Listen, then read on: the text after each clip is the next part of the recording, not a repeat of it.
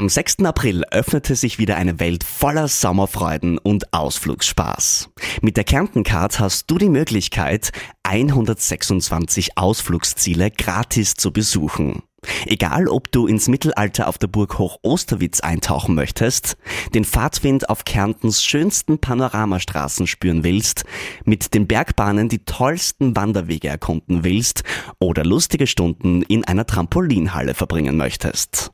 Bei der Kärntencard ist für jeden was dabei. Am besten gleich im Onlineshop die Karte aufladen und unvergessliche Ausflüge erleben. Dein Sommer in Kärnten wartet auf dich. Hallo und herzlich willkommen zu einer neuen Folge des Corona-Updates der Kleinen Zeitung. Mein Name ist Martina Marx, ich bin die Gesundheitsredakteurin der Kleinen Zeitung und wir besprechen heute ein Thema, das ähm, ein, ein bisschen wie ein Glaubenskrieg diskutiert wird. Kinder und Corona. Wie sehr sind sie eigentlich betroffen? Wie sehr sind sie Treiber des Geschehens?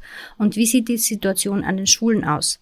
Ähm, wir besprechen das mit einem Experten auf diesem Bereich. Michael Wagner von der Uni Wien ist Initiator der Google-Studie und Molekularbiologe. Die vierte Runde der Google-Tests ist ja gelaufen. Ähm, wir haben schon mal darüber gesprochen. Können Sie da konkretes, also gibt es da schon Erkenntnisse, die Sie verraten können? Ja, also in der vierten Runde, es läuft gerade schon die fünfte Runde äh, der, der, äh, der Google-Tests an den österreichischen Schulen. Da sind wir auch schon kurz vor Abschluss. Bei der vierten Runde, die fertig ist und auch schon mal vorläufig ausgewertet ist, da hat sich eben gezeigt, dass die äh, Prävalenz, also die Häufigkeit von Infektionen im Schulbereich im Vergleich zu den drei vorangegangenen Runden oder sagen wir mal zu den ersten beiden Runden, die ja im September waren, Oktober und im November, deutlich niedriger war mit 0,23 Prozent und dass das ähm, ungefähr vergleichbar war wie mit der dritten Runde, die ja im Februar lief. Mhm. Das heißt, man sieht einen großen Unterschied zwischen dem Herbst vor der zweiten Welle ganz kurz vor der zweiten Welle war es natürlich enorm hoch mit fast 1,4 Prozent und, und jetzt. Wobei 0,23 Prozent immer so wenig klingt ja. und gar nicht so wenig ist, wenn man das mal mit so einer sieben-Tages-Inzidenz äh, vergleicht. Was heißt denn dann 50 auf 100.000? Und man überlegt mal, was da 0,23 Prozent sind, dann ist das gar nicht wenig.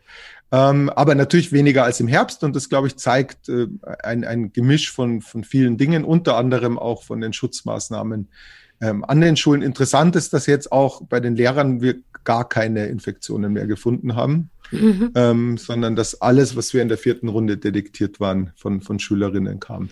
Das heißt, bei den Lehrern ist es wahrscheinlich darauf zurückzuführen, dass sie da ein Großteil schon geimpft sind, ähm, da, dass keine Fälle mehr äh, detektiert wurden. Ja, ich glaube, das spielt eine Rolle. Natürlich, das Impfen äh, ist eine ganz wichtige Maßnahme, wobei man natürlich auch sich trotz Impfung infizieren kann. Ja. Meistens verläuft es halt nur milder. Ähm, das andere ist natürlich, dass Lehrer auch mit FFP2-Masken äh, sich äh, regelmäßig schützen und dass sie, wie wir auch zeigen konnten, schon durch Vergleiche aus der dritten Runde, dass sie bei den Tests werden mehr mit den Antigen-Tests, die sind besser geeignet, um Infektionen bei Lehrern zu entdecken als bei Schülern. Ist, da ist, glaube ich, vor allem der Unterschied in der Volksschule äh, groß, weil die Tests, die die Volksschulkinder verwenden, ja nicht noch weniger sensitiv sind als zum Beispiel jene, die die Lehrer verwenden. Ist das richtig? Ja, ich glaube, es sind zwei Faktoren. Also A werden, wie Sie richtig sagen, werden unterschiedliche Testsysteme äh, eingesetzt und ähm, die einfach durchzuführenden Tests in der Primarstufe sind einfach ähm, dann leider noch weniger sensitiv als die ähm, etwas besseren Tests, die eben die älteren Schülerinnen und Lehrer durchführen. Ähm, und dann hat es natürlich auch was mit dem Handling an sich zu tun. Also es ist, man muss natürlich, äh, auch wenn es einfach klingt im vorderen Nasenbereich, man muss dort schon gründlich Probe nehmen. Man sollte vorher sich schneuzen. Man sollte 15 Minuten warten, bis man das Ergebnis ausliest. Das passiert in vielen Schulen nicht. Also, dass mhm. wirklich diese 15 Minuten gewartet werden. Und ich habe auch schon gehört, dass in manchen Schulen die Kinder auslesen ihre Ergebnisse. Und das ist auch ein Stück weit problematisch, weil eben so ganz schwach positive Ergebnisse, wo nur so ein ganzer Hauch von einem Streifen dort ist, eben auch als positiv zu werten sind. Mhm. Und insofern glaube ich, ist es eine Mischung aus, wie gut wird der Test durchgeführt ähm, und ähm, äh, aus dem, dass bei den jüngeren Schülerinnen auch die weniger sensitiven Tests zum Einsatz kommen. Und die Unterschiede in der Prävalenz zwischen äh, erster, zweiter, also zwischen zweiter und dritter ähm, äh, Runde, äh, ist das hauptsächlich auf die Maßnahmen zurückzuführen, also Schichtbetrieb, Antigentests oder worauf kann man das begründen? Naja gut, in der zweiten Runde standen wir unmittelbar vor dem Lockdown im November. Und da gingen ja die Zahlen wirklich dramatisch nach oben. Da war ja Österreich international äh, unrühmlich führender bei den Infektionszahlen kurzzeitig. Mhm. Und da hat man halt 1,4 Prozent und es hat sich natürlich auch eben da total abgebildet in den Schulen, was in der Gesellschaft los war. Mhm. Während jetzt im März, da kamen wir nach dem Lockdown, wo einfach ein doch deutlich beruhigteres Infektionsgeschehen auch durch die Maßnahmen war. Und ähm, da war sozusagen, wenn die Gesellschaft sich so gut schützt, sind zum Teil eben auch schon die Schulen gut geschützt. Dazu haben natürlich diese Schultestungen einen Effekt. Er ist bei Weitem nicht perfekt. Wie gesagt, man übersieht 80 Prozent der infizierten Schülerinnen, ähm, zumindest mit den damals im März eingesetzten Tests. Und davon ist auch noch die Hälfte, ein bisschen weniger als die Hälfte infektiös.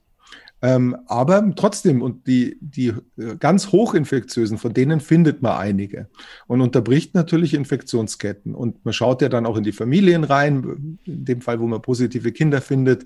Und natürlich hat das einen Effekt, wenn man so einen großen Teil einer Bevölkerung regelmäßig testet. Wir werben nur immer dafür, dass man das eben nicht mit Antigentests macht, sondern so schnell es halt geht, logistisch auf die viel verlässlicheren und empfindlicheren PCR-Tests umsteigt, indem die Kinder zu Hause gurgeln und eben nicht äh, in der Schule die Nasenbohrertests machen. Es wird die Schulen auch entlasten.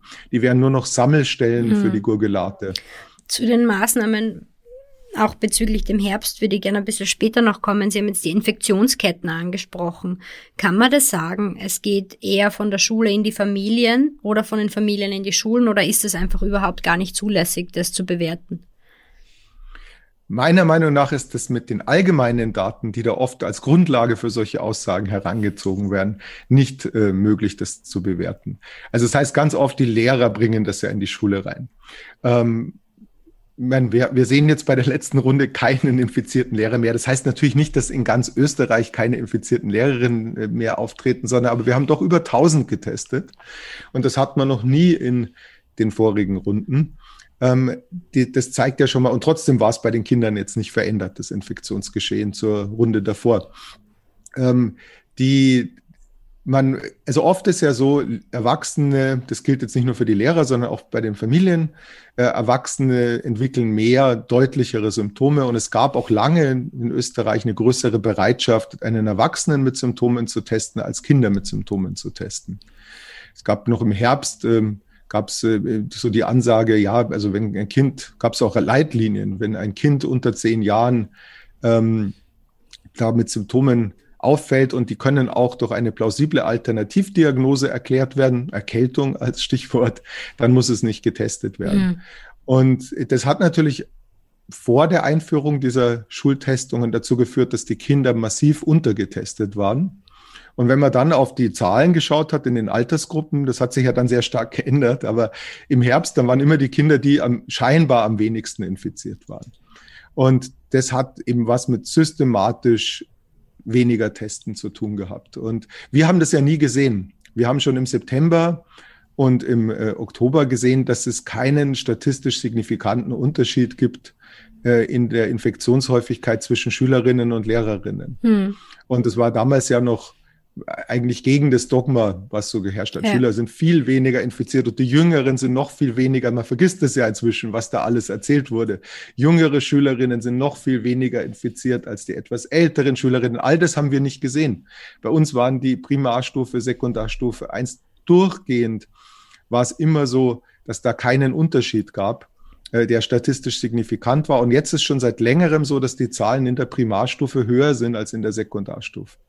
Das heißt und genauso eben zwischen Schülern und Lehrerinnen. Also diese Geschichte, Kinder sind seltener infiziert als Erwachsene, die fällt in sich zusammen, auch in anderen Ländern, wenn man äh, nicht anlassbezogen testet, sondern wenn man sagt, wir testen einfach mal und schauen, wie viele sind denn infiziert, ja. ohne sozusagen irgendwelche Gründe zu suchen fürs Testen. Weil wir haben ja schon gewusst, eigentlich wusste man von Anfang an, dass auch in China äh, im, im Anfang, zu Anfang der Pandemie äh, Kinder infiziert waren. Also es war ja nicht so, äh, man hätte ja dieses Zeichen auch vielleicht erkennen können. Natürlich, wir lernen alle, in dieser Pandemie, aber Kinder waren immer infiziert und jetzt zeigt sich durch diese Google-Studie, glaube ich, schon das Bild, dass einfach Kinder gleich betroffen sind wie andere Teile der Bevölkerung. Ist das richtig?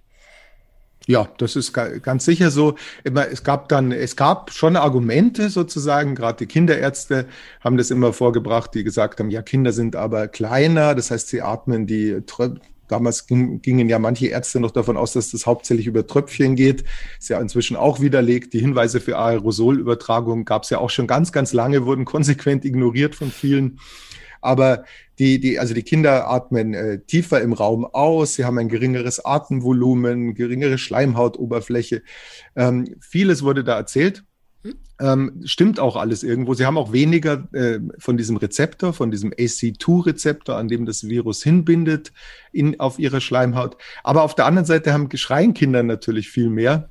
Ähm, also die haben ein ganz anderes äh, Sozialverhalten. Beim Schreien entstehen sehr viele Aerosole, mehr als beim Husten. Ähm, Kinder gehen auch sagen wir mal, von der Kontakthäufigkeit äh, oder von der Kontaktintensität oft näher hin an andere. Und da muss man halt vieles sich äh, berücksichtigen. Am Ende, wenn man die nackten Zahlen anschaut, sieht man keinen und wirklich großen Unterschied. Lehrer, Schüler ist alles sehr, sehr ähnlich. Und äh, wenn man jetzt eben solche Infektionsketten, weil da waren wir ja bei mhm. der, Ihrer Frage ursprünglich sich anschaut, dann ist halt oft so gewesen, dass der erste, der getestet wurde, war halt ein Erwachsener. Also das heißt aber nicht, dass der Erwachsene der Beginn, der sogenannte Indexpatient ist in dieser Kette, sondern in der Familie, sagen wir, ein Kind bringt heim, die, die SARS-CoV-2 von der Schule, steckt die Eltern an, die Eltern entwickeln Symptome, die Eltern werden getestet, Kind hatte keine Symptome, dann ähm, werden die Eltern positiv getestet, dann werden die Kinder getestet. Und die sind dann oft sogar schon wieder negativ, mhm. weil die mhm. waren ja früher dran. Und dann heißt, die Kinder stecken sich nicht mal an in den Familien.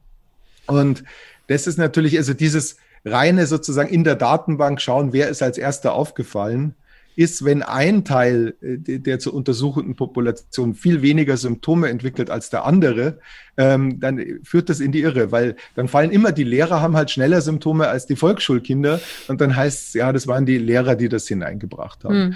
Und de, wenn man sich dann Studien anschaut, die sind oft äh, kleiner, muss man dann fairerweise sagen, weil sie aufwendig sind, so Haushaltsstudien, wo wirklich Übertragungen dokumentiert werden über mhm. die Zeit dann stellt man fest, dass es oft gar keinen Unterschied gibt zwischen äh, Kindern und Erwachsenen, äh, was einfach auch darauf hindeutet, dass Kinder genauso Indexpatienten sein können wie Erwachsene. Das ist einfach ein, äh, da spielen Testartefakte eine große Rolle und ich glaube, dass man das heute immer noch nicht sagen kann, dass Kinder äh, weniger, äh, eine, eine viel geringere Rolle spielen als Erwachsene. Gerade gestern gab es ja in den Medien die Drosten-Studie, die jetzt, die ja schon, die Daten gab es ja schon lange, ja. aber die sind, ist ja jetzt veröffentlicht worden in Science und der hat ja auch gezeigt, dass es also die Virenlast bei Kindern ganz vergleichbar ist wie ähm, zu der von Erwachsenen. Dafür ist er ja extrem angefeindet worden in Deutschland, auch von manchen Medien. Ja. Äh, ist aber so. Es hat sich auch erhärtet. Kinder können genauso sehr, sehr hohe Virenlasten haben. Und wenn ich viele Viren im Rachen habe, es ist auch gezeigt worden der, im Labor, dass die Viren aus dem Rachen von Kindern infektiös sind. Und wie sollen das dann gehen? Also ein Kind hat nachweislich, zeigen auch wir übrigens in der Schulstudie, vergleichbare Virenlasten wie Erwachsene, bei uns die Lehrer. Also habe ich im Rachen gleich viel Viren. Diese Viren sind nachweislich kompetent, menschliche Zellen zu infizieren. Das ist im Labor gezeigt worden, auch aus dem Kinderrachen, selbst bei Neugeborenen. Mhm. Also ich habe viele, viele Viren im Rachen, die sind infektiös. Ähm, warum soll denn ein Kind nicht ansteckend sein, wenn es schreit? Also wie soll denn das überhaupt gehen? Vor allem das, äh, in heute, wir sehen ja auch, dass Kinder zum Beispiel ähm, weniger Maske tragen müssen. Logischerweise mhm. ist auch nicht so möglich, ihnen das äh, äh, quasi ähm, sie aufzusetzen den ganzen Tag. Und wieso sollen sie dann nicht auch Überträger sein und, und quasi mitspielen wie alle anderen äh, Altersgruppen in der Übertra im Infektionsgeschehen? Das ist gar nicht logisch erklärbar. Absolut, also es ist, war niemand, man konnte immer sagen, wie gesagt, die haben vielleicht weniger Rezeptor, also infizieren sie sich seltener. Fakt ist aber, wenn man dann die Zahlen anschaut, übrigens nicht nur von uns, sondern auch aus England gibt es ja da so Haushaltsstudien, eben auch nicht anlassbezogen. Und da ist überall dasselbe, dass man da sehr, sehr ähnliche Infektionshäufigkeiten sieht. Dann weiß man, die Viruslast ist vergleichbar. Man weiß, Kinder sind oft lauter und lebendiger und schreien mehr und dann entstehen eben viele Aerosole. Also mir ist noch nie eingegangen, wie man da argumentieren kann, dass die in diesen Infektionsketten eine viel geringere äh, Rolle spielen würden. Das, das lässt sich äh, anhand von wissenschaftlichen Daten einfach nicht nachvollziehen. Jetzt ähm, haben wir das mit, den, mit, der Infek mit dem Infektionsgeschehen über die Altersgruppen klargestellt. Kinder spielen genauso eine Rolle, nicht mehr, nicht weniger ähm, wie ältere. Aber wie sieht denn die Infektionslage an den Schulen aktuell aus? Ähm, ist das vergleichbar mit der Inzidenz, der, die über Österreich, äh, ich glaube, jetzt knapp unter 50 ist? Ist das höher? Ja, jetzt muss man noch ganz kurz zum Abschluss des vorigen Themas wollte ich noch sagen, weil das einfach mhm. ins Bild noch passt. Bei so Untersuchungen, wer äh, häufig infiziert ist mit äh, SARS-CoV-2 und am Covid leidet. Da haben, haben wir Deutsche Krankenkasse, die AOK, hat sich das angeschaut bei Berufsgruppen und hat herausgefunden, dass die Kindergärtnerinnen und Kindergärtner, dass die äh, am häufigsten mit infiziert waren vor dem Gesundheitspersonal noch. Also das ist jetzt schon ein paar Monate her, mhm. was ja auch wiederum zeigt, das ist übrigens ein Thema, was sehr viel übersehen wird in den Kindergärten, weil Sie die Masken angesprochen haben. Da ist es natürlich nicht möglich, mit Masken zu arbeiten bei den Kindern. Ja. Und das ist, glaube ich, ein Bereich, wo man durch Testen sehr, sehr viel hätte erzielen können. Und man kann dort auch testen. Also man kann dann mit Speichelproben arbeiten. Die können ja auch die Eltern zu Hause nehmen von ihren Kindern und könnten die abgeben. Und das ist so ein Bereich, wo man einfach eher weggeschaut hat und das oft gar nicht bemerkt hat. A sind Kindergartenkinder oft einmal ein bisschen krank und die haben es Gott sei Dank meistens ja nicht schlimm. Und mhm. diesen Bereich hat man ziemlich laufen lassen. Und äh, da ist, glaube ich, viel in die Familien hineingekommen, ohne dass man dann jede Ursache sozusagen, woher kam es eigentlich, hat ja, nachvollziehen können. Ja. Jetzt zur aktuellen Lage ist insgesamt, glaube ich, ähm, nicht ganz trivial einzuschätzen. Also natürlich ist jetzt, das zeigt ja unsere vierte Runde und die fünfte Runde läuft gerade und ich will jetzt da keine Daten äh, verraten, weil es ja ein Konsortium, an dem wir, äh, mit dem wir das auswerten. Wir werten es immer erst komplett aus, bevor wir nach draußen gehen. Aber es ist sicher so, dass jetzt das Infektionsgeschehen in der Gesellschaft und äh, damit auch in der Schule. Da gab es immer eine Korrelation zwischen den regionalen Sieben-Tages-Inzidenzen und den sozusagen Prävalenzen in der Schule. Und die, die gibt es natürlich auch jetzt. Also wir haben das über alle Runden gesehen. Ist eine Schule in einem Bezirk, wo viele Infektionen sind, dann sind auch in der Schule mehr Infektionen. Ähm, das hat man ein bisschen dämpfen können oder sogar deutlich dämpfen können durch diese Testungen, die Antigen-Testungen, die wo Österreich wirklich ein Vorreiter war. Und wenn wir das kritisieren, dann kritisieren wir das als, ähm, als weiteren Verbesserungsvorschlag, nicht weil wir die Maßnahme an sich schlecht fanden. Also das Antigen-Testen verpflichtende, da war, da muss man dem Bildungsministerium wirklich gratulieren dazu. Das war ein ganz wesentlicher Schritt. Es geht nur noch viel besser und äh, darauf weisen wir halt immer hin. Mhm. Aber es ist viel besser als nichts zu tun. Und äh, durch all diese Maßnahmen plus die Maßnahmen in der gesamten Gesellschaft, äh, die jetzt zu diesen niedrigen Inzidenzen geführt haben, äh, die führen natürlich dazu, dass jetzt auch an den Schulen im Moment äh, weniger los ist. Man darf aber nicht vergessen, dass die Altersgruppen der 5- bis 14-Jährigen und dann der Jugendlichen ähm, lange Zeit jetzt die, die waren, die mit am meisten betroffen waren von Infektionen. Also das Infektionsgeschehen hat sich natürlich sehr hin zu den Jungen verlagert. Da spielen ja auch die Impfungen dann schon eine Rolle weil die ganz Alten ähm, sind Gott sei Dank zum Gutteil jetzt geschützt. Und das ist ein Thema, was mich schon umtreibt, wo ich einfach sage, es ist nicht so, dass es egal ist, wenn das Virus unter den Kindern und Jugendlichen sich noch relativ frei verbreiten kann. Im Moment in einer geringeren Intensität aufgrund der an sich des geringeren Infektionsgeschehens in der Bevölkerung. Aber wir kommen ja auch wieder in einen Herbst. Ja. Und ähm, da muss man sich schon noch vorbereiten drauf. Ähm, sagen Sie, es ist nicht egal, dass dieses Virus in den jungen Altersgruppen einfach quasi durchläuft aufgrund quasi der Gefahr, sich zu infizieren und dann auch Long-Covid zu entwickeln? Geht es da mehr um die äh, Wahrscheinlichkeit, dass Mutationen sich entwickeln können in einer teilweise ungeimpften Bevölkerung? Oder wa was ist da Ihr Bedenken? Ja, Sie haben die wichtigsten Punkte schon angesprochen. Also einerseits äh, die Kinder selbst. Also auch Kinder, auch Jugendliche haben ein Recht auf Gesundheitsschutz. Und natürlich ist es Gott sei Dank so, dass die meisten keinen schweren, äh, keine schweren Verläufe äh, sehen. Ähm, viele machen es auch asymptomatisch durch. Trotzdem, wenn man die Daten aus England anschaut, ähm, da gibt es die größte Studie ähm, bislang dazu, auch mit einer Kontrollgruppe. Also hat man sich angeschaut, wie viel Prozent der Kinder entwickeln, haben noch Symptome mehrere Wochen nach ähm, dem durchgemachten SARS-CoV-2-Infekt. Und da ist es schon so um die 10 Prozent rum, wo man nach einigen Wochen ähm, äh, schaut, wie, sind noch persistierende Symptome und ja, die sind noch da. Jetzt kann man sagen, die sind nicht bei allen schwer. Das stimmt natürlich auch. Wenn einer noch ein bisschen rumhüstelt, dann ist das ja auch kein massives Problem. Ist aber nicht bei allen so, dass das so leicht verläuft. Also manche haben wirklich chronische Müdigkeit, totale Antriebslosigkeit, Nervenschmerzen, Kopfschmerzen, äh, Probleme überhaupt sozusagen in die Gänge zu kommen, Geruchsgeschmacksverluste, das ganze Spektrum. Und ähm, das kann von sehr, sehr schwer sein, kann man mit den Reha-Kliniken auch sprechen, wo die auch junge äh, Menschen behandeln müssen jetzt, zu natürlich auch, auch leichter. Und jetzt kann man argumentieren, sowas gibt es auch bei anderen Viren. Das stimmt auch, das ist jetzt also so Langzeiteffekte von viralen Infektionen, die so nachhängen. Das gibt es jetzt nicht nur bei, bei SARS-CoV-2.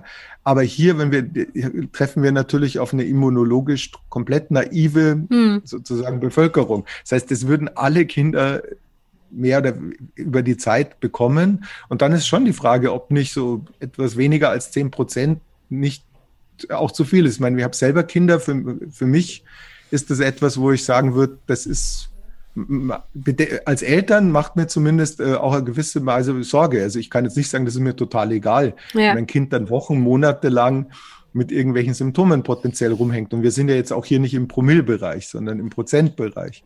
Also ist das eine. Das andere, bei ganz wenigen verläuft es ja auch wirklich schwer mit dem MISC, also mit dieser Gefäßerkrankung, die ein bisschen an dieses Kawasaki-Syndrom äh, erinnert. Und ja, das sind nicht so viele. Die, die Schätzungen, wie viele da genau betroffen sind, ähm, äh, schwanken ja. Ähm, aber, und da gibt es äh, wohl auch einen, einen, genetischen Hintergrund dazu. Also in bestimmten Ländern ist es häufiger als in anderen Ländern. Aber nichtsdestotrotz, wenn das dazu kommt, dann ähm, äh, kommen die Kinder ins Krankenhaus, auch Mama auf Intensivstation. Gott sei Dank überleben sie es in der Regel. Ähm, aber das ist dann schon eine richtig schwere Erkrankung. Und auch die ist ja in Österreich schon, ähm, äh, schon oft aufgetreten. Also es ist oder immer wieder aufgetreten. Und auch das ist etwas, ich, wo man nicht einfach sagen kann, es ist ja völlig egal. Vor allem, das trifft ähm, ja dann Kinder quasi mehr oder weniger, die absolut gesund sind. Da ist ja kein Kind mit, also wenige Kinder mit Vorerkrankung, sondern das sind Kinder, die gesund sind und dann auf die Intensivstation aufgrund dieser, teilweise auf die Intensivstation aufgrund dieser Erkrankung müssen. Das ist ja nicht nichts. So, so ist es und das sollte man eben auch einfach äh, fairerweise einfach so sagen und sagen, ja, das ist selten, aber es ist ein, ein reales Problem, was dann völlig gesunde Kinder trifft. Da brauche ich keine Vorerkrankung dafür. Und die oft sogar das ganz, ähm, ganz leicht hatten. Mhm. Also die, die, die Infektion. Die, also die hatten jetzt nicht einen schweren Verlauf von, von, von Covid-19, sondern die haben es oft kaum gemerkt. Man merkt dann nur nachher, Mensch, die haben Antikörper und haben das jetzt. Ja. Und man muss sagen, äh, wenn ich jetzt an die Masern-Enzephalitis äh, ähm, denke zum Beispiel, äh, vor der sich ja alle fürchten, da habe ich auch nur in ein bis zwei Fällen ungefähr von 1000 Erkrankten ähm, diese Masern-Enzephalitis. Und trotzdem sagt man zu Recht, man muss sich gegen Masern unbedingt impfen. Das ist äh, wichtig und das ist ja auch eine Gott sei Dank seltene, aber dann auch äh, schwerwiegende, in guten Teil letale Erkrankung. Mhm. Und ich verstehe eigentlich nicht, warum man das auf, bei, bei Masern sozusagen ist das Klar führt das dann noch öfter zum Tod, das ist noch schlimmer.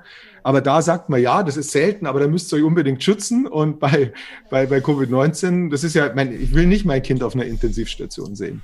Und dann, ähm, da sagt man, na ja, das Risiko ist ja so gering. Das sagt man aber bei Masern nicht, bei der mhm. Enzephalitis. Also es wird eh oft bei Kindern und Covid-19 wird, das ist ein, da hat sich so ein komisches Narrativ äh, verfestigt im letzten Jahr, was jetzt eh aufgeweicht wurde, aber was immer noch zu, in Teilen in der Bevölkerung steckt. Also wenn man mit Leuten redet, ich kenne auch persönlich welche, die sich bei ihren Kindern angesteckt haben, die sind oft immer noch ganz überrascht. Man kann sich doch bei Kindern eigentlich nicht anstecken. Also diese Geschichte, die da erzählt wurde, die ist, die sitzt immer noch in den Köpfen drum, anstatt dass man, es geht ja nicht drum, die Kinder sind ja nicht schuld, es ist eh keiner schuld, sondern mm. es geht einfach nur drum, was sind die Fakten und wie können wir uns als Gesellschaft äh, möglichst gut schützen.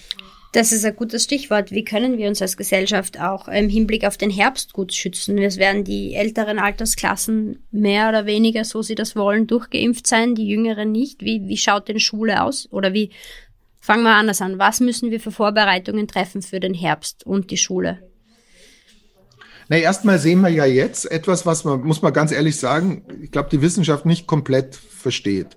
Also wir haben jetzt einen, äh, ein Zusammenbrechen dieser, dieser Welle ne, erlebt in einer Intensität, die, glaube ich, kaum jemand so vorhergesagt hätte. Natürlich weiß man, dass die dass es eine Saisonalität gibt. Da habe ich schon letztes Jahr im Frühling darauf hingewiesen, dass die äh, Erkältungskoronaviren eine starke Saisonalität äh, aufweisen und die gibt es jetzt auch bei SARS-CoV-2. Man geht ungefähr von 20 Prozent Dämpfung aus. Ähm, und das, das spielt jetzt natürlich mit rein, obwohl man sie nicht wirklich versteht. Das macht mich als Wissenschaftler manchmal ganz verrückt, dass man es also ich habe da nachgelesen, ich bin ja kein Virologe vom Training her, ich komme eher von der Testseite her, von den PCRs. Und ähm, ich, aber wenn man nachliest, der Eindruck verfestigt, ich habe auch mit vielen drüber geredet, eigentlich versteht Saisonalität keiner ganz. Weil Temperatur allein kann es nicht sein. In Brasilien ähm, gibt es ja auch äh, Wellen, obwohl die Temperatur hoch. UV kann es nicht sein. Es war in Florida letzten Sommer, Arizona, in dem Sunbelt, Texas starke Wellen, ich meine, da hat es auch UV-Strahlung. Also es kann nicht UV, es kann nicht Temperatur. Vitamin D kann es ja auch nicht sein, sonst dürfte es da äh, in diesen Ländern, wo, immer die Sonne scheint, Tropen oder so, dürfte es ja gar nichts passieren. Luftverschmutzung wird manchmal ins Feld geführt. Also das sind so, aber es kann einen eigentlich verrückt machen, weil man sieht es an, bei der Influenza auch. Also im, im, im Tropical Queensland in Australien gibt es dann im dortigen Winter normalerweise Influenza-Wellen. Der dortige Winter hat aber Bedingungen, ich war da selber schon mal im Winter dort, also die, die hier dem Sommer gleichen. Also warum, warum gibt es dann dort plötzlich eine Influenza-Welle? Mhm. Es ist ähm, die Saisonalität von respiratorischen Viren wirklich zu verstehen. Da gibt es ein paar Thesen, aber da würde man lügen, wenn man sagt, das kann man erklären. Das Problem dabei, warum ich das hier bringe, ist natürlich, dass man darum eigentlich auch ganz schwer vorhersagen kann, wenn ich nicht weiß, welcher Faktor ist es denn eigentlich? Ist es mehr, dass sich das Leben nach draußen verlagert ist? Was ist es denn? Sind die Menschen insgesamt immunkompetenter? Aber warum wäre das dann in Australien? Warum sollen die in ihrem Winter, wo es warm ist, nicht Immunkompetenz? Also ganz, ähm, ganz schwer zu verstehen und das macht natürlich Vorhersagen so schwer. Wann bricht dann dieser Effekt wieder zusammen? Mhm. Dieser schützende Effekt des, des Sommers, was immer der, der Sommer hier in dem ja. Zusammenhang ist. Und also mich beschäftigt vor allen Dingen, was hat jetzt dazu geführt, dass das so dramatisch runtergegangen ist. Es ist sicher auch noch eine Folge der Maßnahmen, ähm, die wir gesetzt haben, weil man sieht ja, dieses Jahr gab es keine Influenza. Es gab keine Metapneumoviren. Es gab kein RSV. Es gab ganz viele Viren, die sich an sich immer Wellen zeigen, gab es gar nicht. Das, wenn man sich das vorstellt, zeigt, sieht man erst, wie effizient die Maßnahmen waren. Mhm. Es gab so, so gut wie keinen Influenza-Fall. Das gab es noch nie seit Beginn dieses ja. Influenza-Monitorings in Österreich. Und es zeigt, wie stark, auch wenn sich nicht alle dran gehalten haben, aber wie stark die Maßnahmen eigentlich gewirkt haben. Und das ist jetzt auch meine Sorge gerade, und jetzt kommen wir zum Herbst, dass wir, wir öffnen jetzt unter Rahmenbedingungen, Stichwort Saisonalität und Impfungen, die, die günstig sind und nichtsdestotrotz verstehen wir Saisonalität nicht wirklich. Wir wissen, dass die Maßnahmen, das Maskentragen, das Vermeiden von Treffen im Inneren sehr, sehr mächtig waren. Sieht man an den anderen Viren. Und jetzt öffnen wir, jetzt machen wir auf. Das geht bei niedrigen Zahlen dann oft relativ lange gut. Das haben wir eh letztes Jahr im Sommer auch genau, gesehen. Genau, natürlich. Habe massiv gewarnt, hat aber keinen interessiert. Also, ähm, und dann hat es geheißen, SARS-CoV-2 ist vorbei. War es aber nicht, sondern hat sich versteckt schon wieder aufgebaut. Und natürlich wird es jetzt mit den Impfungen hoffentlich anders sein, wenn nicht so eine Fluchtvariante irgendwann auftritt. Und trotzdem kann man eigentlich, wenn man den Modellen glaubt und sozusagen sich die, die, Entwicklungen in der Vergangenheit anschaut, kann man eigentlich schon davon ausgehen, dass es nochmal im Herbst und Winter zu Wellen kommen wird. Weil wir in, in Österreich ist die Impfbereitschaft leider immer noch nicht so, dass man sagt, damit kann ich eine Herdenimmunität erzielen. Es gibt ja ungefähr 30 Prozent, die sagen, sie wollen sich nicht impfen lassen. Ja. Dann habe ich die jungen Kinder unter zwölf, die im Herbst wohl auch noch nicht geimpft sein werden. Und wenn ich das alles zusammenzähle und mir mathematische Modelle anschaue, dann muss es eigentlich im Herbst äh, wieder zu einer äh, zu einem Aufbau der Infektion kommen. Das wird zu weniger Toten führen, weil Bevölkerungsgruppen betroffen sind, die wo einfach die Letalität nicht so hoch ist. Aber es wird trotzdem, also A, wird es auch dort etliche Tote geben von gesunden Menschen, die mitten im Leben stehen. Und es wird das Long-Covid, was ja bei Erwachsenen auch ein großes Thema ist, irgendwo zwischen 10 und 30 Prozent, je nach Studie. Yeah. Und wir werden eine Reihe von chronisch kranken Leuten erzeugen, um die man sich wird lange kümmern müssen. Und das, das treibt mich um. Und darum sagt man, eigentlich sollte man gerade jetzt, auch wenn es unpopulär ist, wenn jeder sagt, endlich Öffnungen, ich will es nicht mehr hören, ich habe jetzt ein Jahr lang SARS-CoV-2 gehört, ich habe keine Lust mehr drauf. Eigentlich müsste man gerade jetzt die Zeit nützen, das haben wir im letzten Jahr nicht gemacht, um uns auf den Herbst vorzubereiten, nicht panisch, äh, sondern einfach wissenschaftsbasiert, sozusagen vorausschauend und sagen, die Wahrscheinlichkeit ist sehr, sehr hoch. Ich nehme da immer wieder das Hurricane-Beispiel. Nicht jedes Mal trifft eine Hurricane-Zusage zu, Vorhersage zu, aber man sagt, Mensch, da ist eine hohe Wahrscheinlichkeit, dass der Hurricane ein Landfall macht und dann sagt man, bitte, diese Region soll sich vorbereiten, im schlimmsten Fall evakuieren. Da gibt es x Beispiele, wo dann nichts passiert ist. Und ja. trotzdem wird, glaube ich, keiner sagen, wir bereiten uns nicht vor, wenn es so eine Hurricane-Warnung gibt. Und genauso ist hier, es kann mal wie jetzt so sein, zur Überraschung vieler, auch von mir, dass eine Welle schneller zusammenbricht als vorhergesagt, weil man halt vieles noch nicht versteht. Aber die, die, von der Logik her ist der Herbst und der nächste Winter immer noch ein, ein heißer Kandidat für, für ein Wiederaufflammen äh, von, von, äh, von Covid-19 in der Bevölkerung. Und das sollte man verhindern. Und das sollte man verhindern, indem man in den Schulen, unter anderem in den Schulen, das Testen natürlich beibehält. Gibt es ja viele, die sagen, was braucht da nicht mehr testen? Finde ich ganz falsch. Und man sollte sogar in, insofern intensivieren, dass man es auf, wo es geht, auf PCR umstellt. Das heißt, äh, wir haben das eh schon mal vor ein paar Tagen besprochen, äh, PCR-Tests auch für die Schulen, äh, so wie es jetzt in Wien äh, funktioniert, sollte österreichweit funktionieren. Ja, es ist ja an sich äh, relativ trivial. Also ich sag, ähm, man googelt zu Hause in der Früh, es dauert eine Minute. Ähm, wir wissen von unseren Pilotstudien schon, die wir ja im Mai, Juni schon in Wien an elf Schulen durchgeführt haben. Wir haben ja schon mal elf Schulen zweimal durchgegurgelt, über 5000 Proben damals gewonnen Kinder können gurgeln. Also auch Erstklasskinder können schon gurgeln. Die wenigen, die es nicht können, den kann man, mit denen kann man üben. Wenn es wirklich nicht geht, kann man sagen, na gut, dann machst du eine Mundspülung. Ist nicht so empfindlich wie Gurgeln, aber viel besser als ein, ein Test im vorderen Nasenbereich. Ganz kurzer Einschub. Gibt Studien, die zeigen, dass im vorderen Nasenbereich zu Beginn der Infektion wo man eigentlich schon sehr, sehr hohe Virenlasten hat, ähm, kaum Viren nachweisbar sind bei asymptomatischen. Das heißt, ich übersehe dort, wo die Leute eigentlich schon stark an, äh, ansteckend sind, das, das liegt dann gar nicht an der Qualität des Tests nur, sondern vorne in der Nase ist am Anfang der Infektion bei asymptomatischen einfach virenlastmäßig nichts zu finden.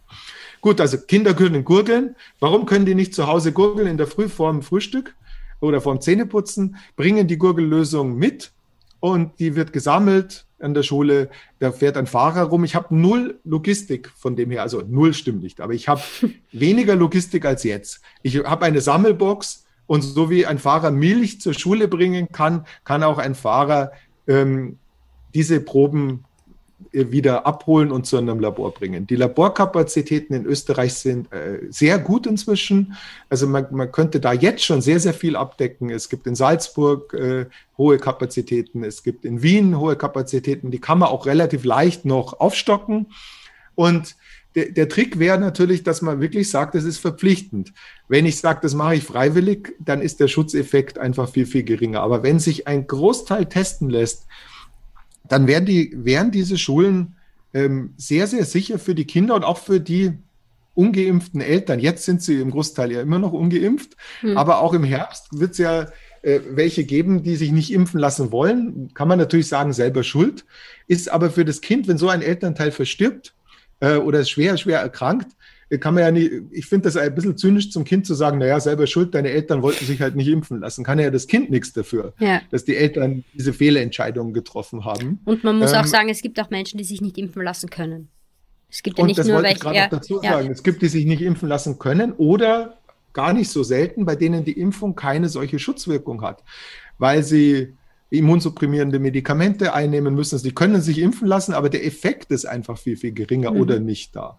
Und insofern finde ich schon, dass wir als Gesellschaft eine Verpflichtung haben, ähm, äh, dort auch für diese Leute, ähm, das sind ja gar nicht so wenig chronisch Kranke in Österreich, die auch immunsupprimierende Medikamente nehmen, dass man insgesamt dort möglichst guten Schutz aufbaut, weil ich sehe die Einschränkungen nicht. Ich würde schon verstehen, wenn man sagt, Mensch, man kann natürlich nicht die Schulen jetzt jahrelang zulassen, das fordert ja. auch keiner.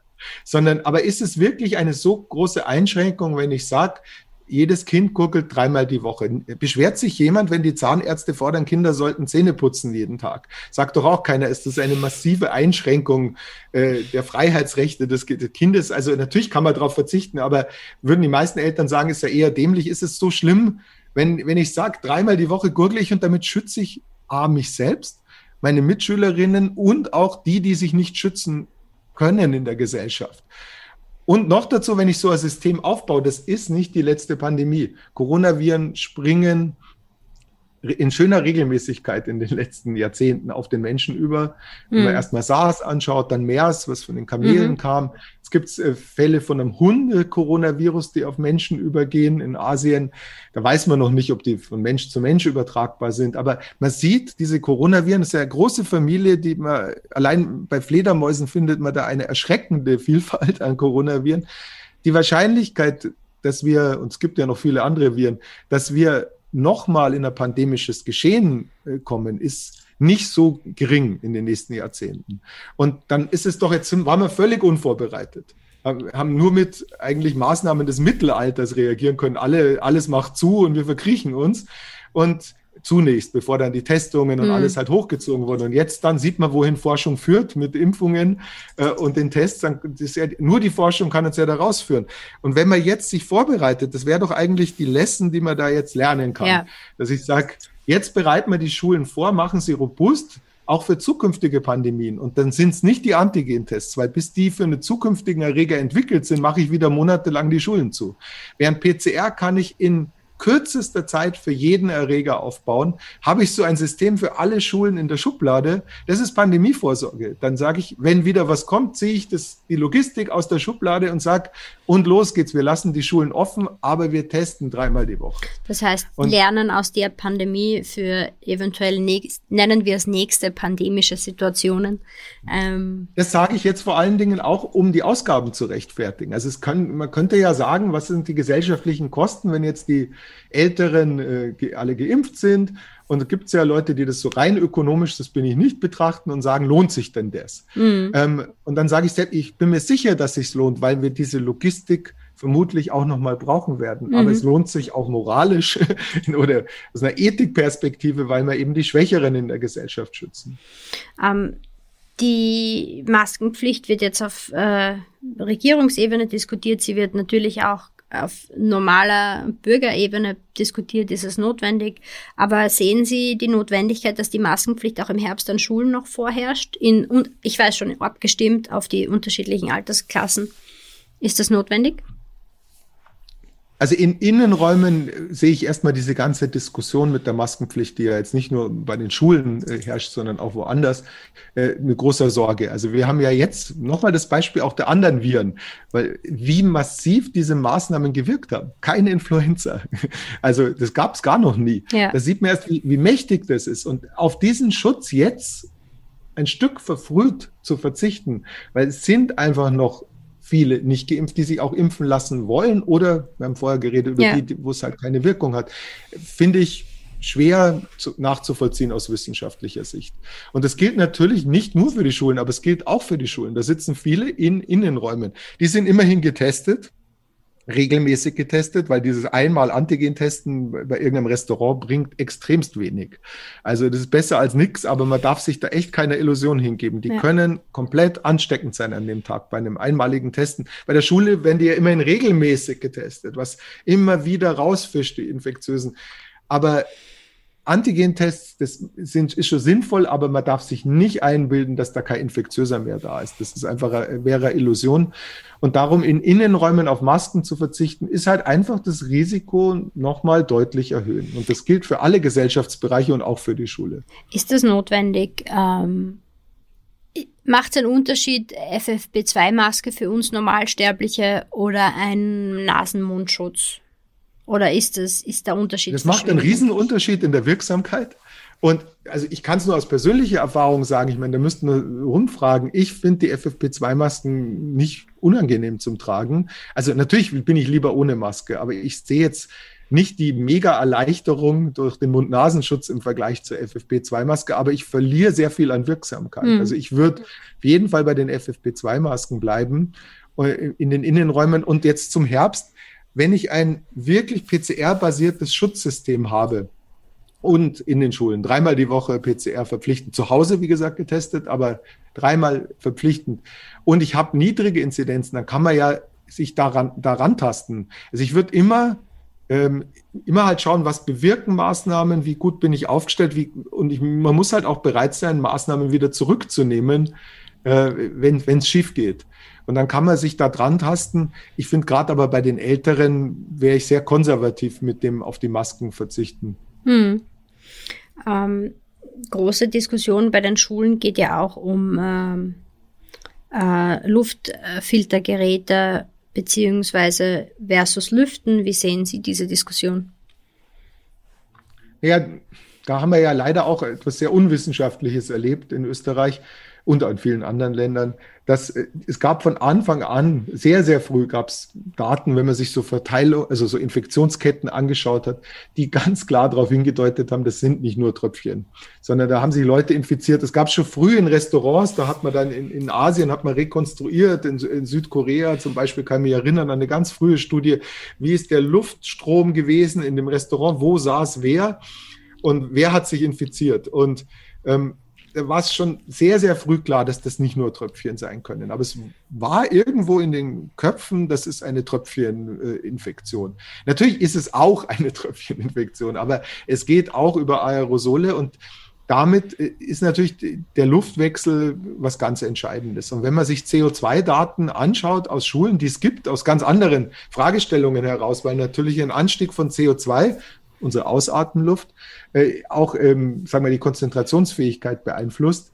Und da hat man das ja schon öfter gemessen und es ist schon beeindruckend, wie schnell in so einer Klasse CO2 akkumuliert. Und wenn CO2 akkumuliert, kennt man auch, da wird man so müde, auch in Hörsälen gibt es das natürlich, dann ähm, ist Soll vorkommen. Dann, akkum dann akkumulieren auch Aerosole. Und äh, das ist der Punkt, wo Infektionen einfach, äh, äh, und zwar nicht nur SARS-CoV-2, also sozusagen, wenn ich einen besseren Luftwechsel habe, habe ich auch insgesamt ein, ein niedrigeres Infektionsgeschehen. Und ich glaube, das ist auch eine, eine Lektion, die man spätestens jetzt äh, weiß man eigentlich schon länger, aber hm. die man spätestens jetzt auch mitnehmen sollte. Dass man sagt, ich kann insgesamt das Infektionsgeschehen im Herbst und Winter dadurch dämpfen, dass ich einfach für eine bessere Belüftung von Innenräumen sorge, in denen viele Leute sind. Klar ist Lüften gut, wenn man aber mit Fachleuten spricht, der ich nicht bin, zu, zum Luftwechsel in Räumen. Äh, wenn man mit denen spricht, dann sagen die, das ist gar nicht so leicht. Also da, da, muss ich Stoßlüften, da muss ich vergleichsweise oft Stoßlüften, ähm, da, da, muss ich vergleichsweise lange auch Stoßlüften. Also das muss ich schon mal zehn Minuten so ein Klassenzimmer aufmachen. Und wenn ich das dann alle halbe Stunde mache im Winter, ist halt gar nicht so leicht umzusetzen in der, in der Praxis. Manche Schulen haben das toll gemacht. Ich weiß von Schulen, die sogar die Pauseglocke in den Stunden hergenommen haben, um anzuzeigen, jetzt wieder lüften. Und das also da haben sich schon viele bemüht und da ist, glaube ich, auch vieles gelungen. Mhm. Natürlich ist es einfach oft viel praktikabler mit so einem Luftreinigungsgerät äh, äh, zu arbeiten. Und ich glaube, die Investition wird sich auch hier wieder langfristig lohnen, weil man eben auch ansonsten die Krankenstände, das sind ja nicht nur die Kinder, das sind ja dann auch wieder die Familien, die erkranken. Das kennt ja jeder, der kleine Kinder ja. zu Hause hat, dass man dann öfter erkrankt. Ähm, also auch dort ähm, tut man ja der Gesellschaft dann letztlich wieder Gutes und ich glaube, dass das eine sinnvolle äh, Investition ist. Glaube aber nicht, dass man mit Luftreinigungsgeräten alleine ähm, äh, sozusagen äh, das Auslangen findet. Am Ende, ich glaube, die Kern Komponente muss das regelmäßige Testen sein. Das heißt, es kann, äh, und damit kommen wir ein bisschen zum Abschluss, weil wir reden schon einige Zeit, ähm, die Kern, äh, der Kern der ganzen Sache ist die Kombination, einerseits die Kombination von Maßnahmen, in deren Mittelpunkt die PCR-Testung oder beziehungsweise zumindest die regelmäßige Testung steht und dann äh, flankiert, je nachdem, je nach Alter, je nachdem, wie es umsetzbar ist, mit Masken, Lüften oder Luftfiltergeräten. Ist das richtig wiedergegeben? Das ist eine ganz wichtige Vorbereitungsmaßnahme für, für den Herbst, auch kommunikativ, dass man auf der Kommunikationsebene, ja. dass man den Leuten sagt, das ist noch nicht durch und wir können letztlich diese Pandemie nur dauerhaft kontrollieren, wenn wir es auch schaffen, dass wir das bei den Jungen, wir haben 1,2 Millionen Schülerinnen in Österreich. Das ist ein großer Teil der Bevölkerung. Wenn wir, können nicht sagen, es ist egal, wenn dort der Infektionsgeschehen ja. ist. Das, Sie haben es am Anfang angesprochen, da sind wir jetzt nicht drauf eingegangen, aber die Varianten, ich will es nur ganz kurz noch mhm. anteasen, die Varianten darf man nicht unterschätzen. Also wir haben uns global gesehen auch viele Probleme dadurch eingehandelt, dass wir so große Ausbrüche zugelassen haben. Weil das beschleunigt die Virusevolution und dann treten Varianten wie jetzt B117 als klassisches Beispiel eben schneller auf. Je mehr Viren auf dem Planeten sind, das, das, die Mutationen erfolgen ja zufällig, desto eher kommt es zu einer Kombination von Mutationen, die dazu führt, dass dann Probleme auftreten, infektiöser, schwererer Verlauf oder ganz doof Fluchtvarianten. Äh, Und natürlich ist das eine globale Aufgabe. Das hat auch was mit Impfstoffverteilung zu tun. Wir müssen dafür sorgen, dass möglichst wenig dieser Infektionen auf dem Planeten stattfinden, damit wir nicht ständig hinterherlaufen der, ja. der, der Virusevolution. Und dafür, darum das ein abschließendes Plädoyer, sollte auch wirklich jeder seine Kinder impfen lassen. Also ich kann das nur dafür werben. Natürlich ist das eine freiwillige Entscheidung, aber man schützt seine Kinder selbst und man schützt auch all die, die sich nicht schützen können oder zum Teil, die sich auch nicht schützen wollen, die aber trotzdem Verwandte haben, die vielleicht, äh, die trotzdem vermissen würden, wenn ihnen es sehr schlecht geht oder sie sterben. Und mhm. ich, also jeder kann im Herbst einen Beitrag leisten, dass wir endlich wieder zur Normalität zurückkommen, indem man sagt, ich impf auch, bin auch bereit, meine Kinder impfen zu lassen. Natürlich erst, wenn die wirklich äh, gut getestet sind, die Impfungen, und das erfolgt ja gerade. Da sind ja die, die Studien schon weit fortgeschritten, zeigen auch eine hohe, ähm, hohe Wirksamkeit an, wenig Nebenwirkungen, was man jetzt bei den Jugendlichen zumindest hört. Und also ich werde auf jeden Fall äh, unsere Kinder oder wir werden auf jeden Fall unsere Kinder impfen lassen. Das ist ein schönes Schlusswort. Ähm, Dr. Wagner, ich danke vielmals für das Gespräch und für die Zeit. Ja, sehr gerne.